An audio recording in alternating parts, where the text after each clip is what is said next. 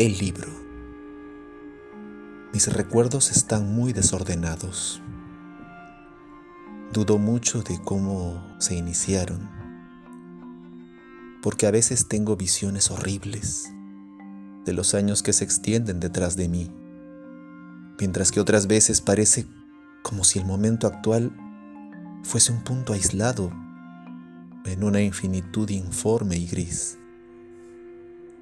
Ni siquiera estoy seguro de cómo transmitir este mensaje. Aunque sé que estoy hablando, tengo la vaga impresión de que hará falta una extraña y quizá terrible mediación que lleve lo que digo a los puntos en que deseo ser oído. Mi identidad también es desconcertantemente brumosa. Me parece que he sufrido una tremenda impresión que quizás sea la monstruosa consecuencia de los ciclos de mi experiencia única e increíble. Estos ciclos de experiencia derivan, por supuesto, de ese libro, roído por la carcoma. Recuerdo cuando lo encontré en una casa brumosa, cerca del río, muy sucio y oleaginoso, siempre cubierto de remolinos de brumas. Era una casa muy vieja y los estantes altos hasta el techo y llenos de volúmenes carcomidos se extendían sin fin hacia las partes de atrás, por los cuartos y habitaciones sin ventanas. Había además grandes e informes montones de libros en el suelo y en toscos cajones. Y fue en uno de esos montones donde lo encontré. No sabía su título, ya que le faltaban las primeras páginas, pero cayó abierto por el final y su visión hizo que me tambalearan los sentidos. Había una fórmula que reconocí como algo nefasto y prohibido, como algo que yo había leído antes en furtivos párrafos, con una mezcla de aversión y fascinación, escrito por antiguos estudiosos de extraños y antiguos secretos del universo, en cuyos deteriorados textos me enfrascaba con deleite. Era la clave para ciertos accesos y transiciones sobre la que los místicos han soñado y hablado con temor desde que la humanidad era joven y que conducía libertades y descubrimientos situados más allá de las tres dimensiones y de los reinos de la vida y la materia que conocemos.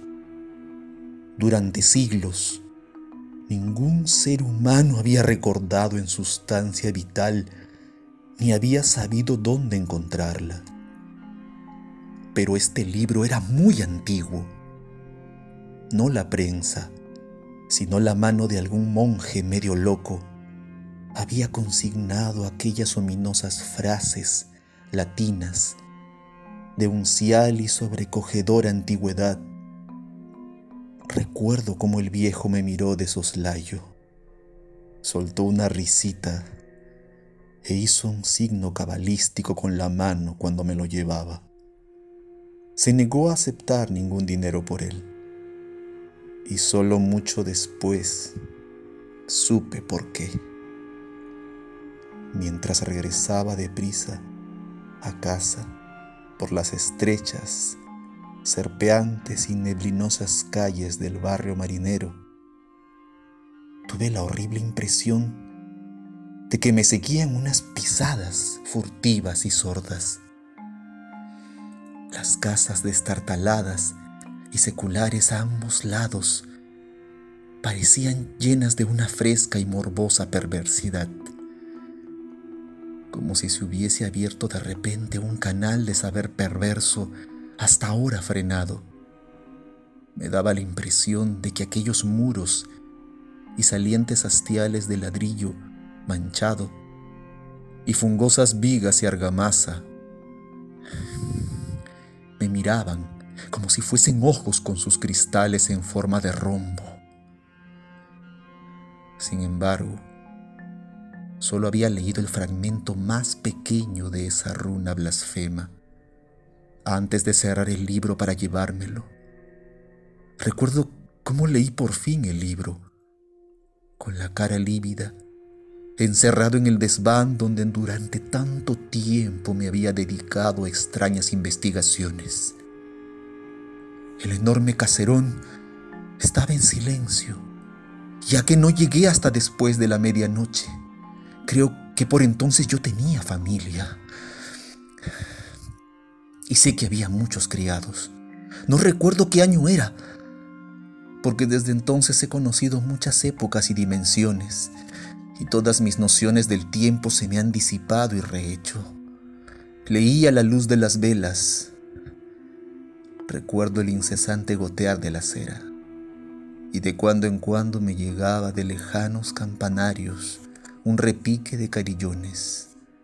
Creo que escuchaba aquellos carillones con especial interés como si temiese oír alguna nota ajena y remota entre los tañidos. Entonces sonó el primer ruido de arañazos y manoteos en la ventana de la buhardilla que se asomaba por encima de los tejados de la casa. Aconteció cuando leí a media voz el noveno verso de ese cántico primordial y con un temblor supe que querían decir porque aquel que cruza las puertas adquiere para siempre una sombra y ya no vuelve a estar solo jamás. Yo había pronunciado la invocación y el libro era ciertamente lo que yo había sospechado. Esa noche transpuse la entrada a un vórtice de tiempos y visiones distorsionados. Y cuando la mañana se encontró en la habitación del desván. Vi en las paredes y los estantes y los muebles lo que jamás había visto antes. Ya no pude volver a encontrar el mundo como lo había conocido. Mezclado con el presente veía siempre algo del pasado y del futuro. Y los objetos en otro tiempo familiares parecían extraños en la nueva perspectiva que captaba mi visión. Desde entonces se han dado envuelto en un sueño fantástico de formas desconocidas y semiconocidas, y cada vez que cruzaba una nueva entrada, menos claramente reconocía las cosas de la reducida esfera a la que durante tanto tiempo había estado anclado. Lo que yo percibía a mi alrededor no podía verlo nadie y me volví doblemente arisco y malhumorado por temor a que me tuvieran por demente. Los perros tenían miedo de mí porque sentían la sombra exterior que siempre iba conmigo.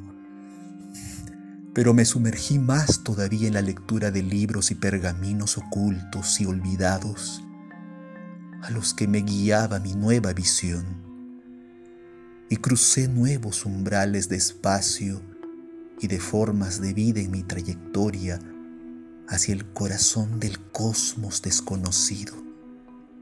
Recuerdo la noche en que hice cinco círculos concéntricos de fuego en el suelo y me encerré en mi interior entonando esa espantosa letanía que el mensajero de Tartán había traído.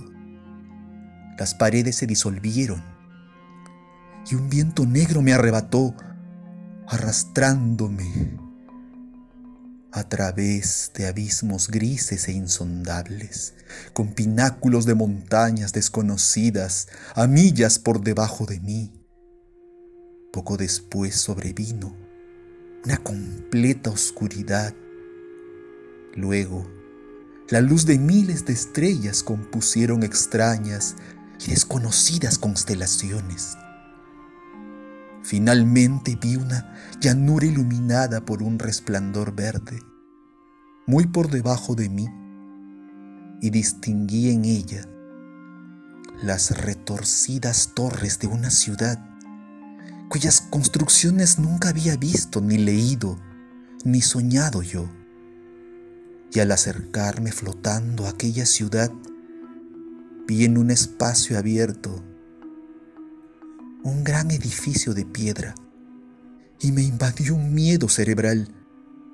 Grité y me delaté y tras un desmayo desperté otra vez en mi habitación del desván, tendido en medio de los cinco círculos fosforescentes del suelo. En el vagabundeo de aquella noche no hubo nada que fuese más extraño que las experiencias de las noches anteriores.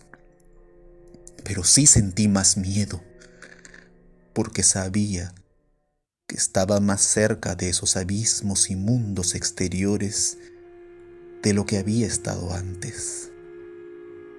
En lo sucesivo, he sido más precavido con mis fórmulas encantatorias, porque no tengo ningún deseo de separarme de mi cuerpo y de la tierra y quedarme en los abismos desconocidos de donde no podría volver.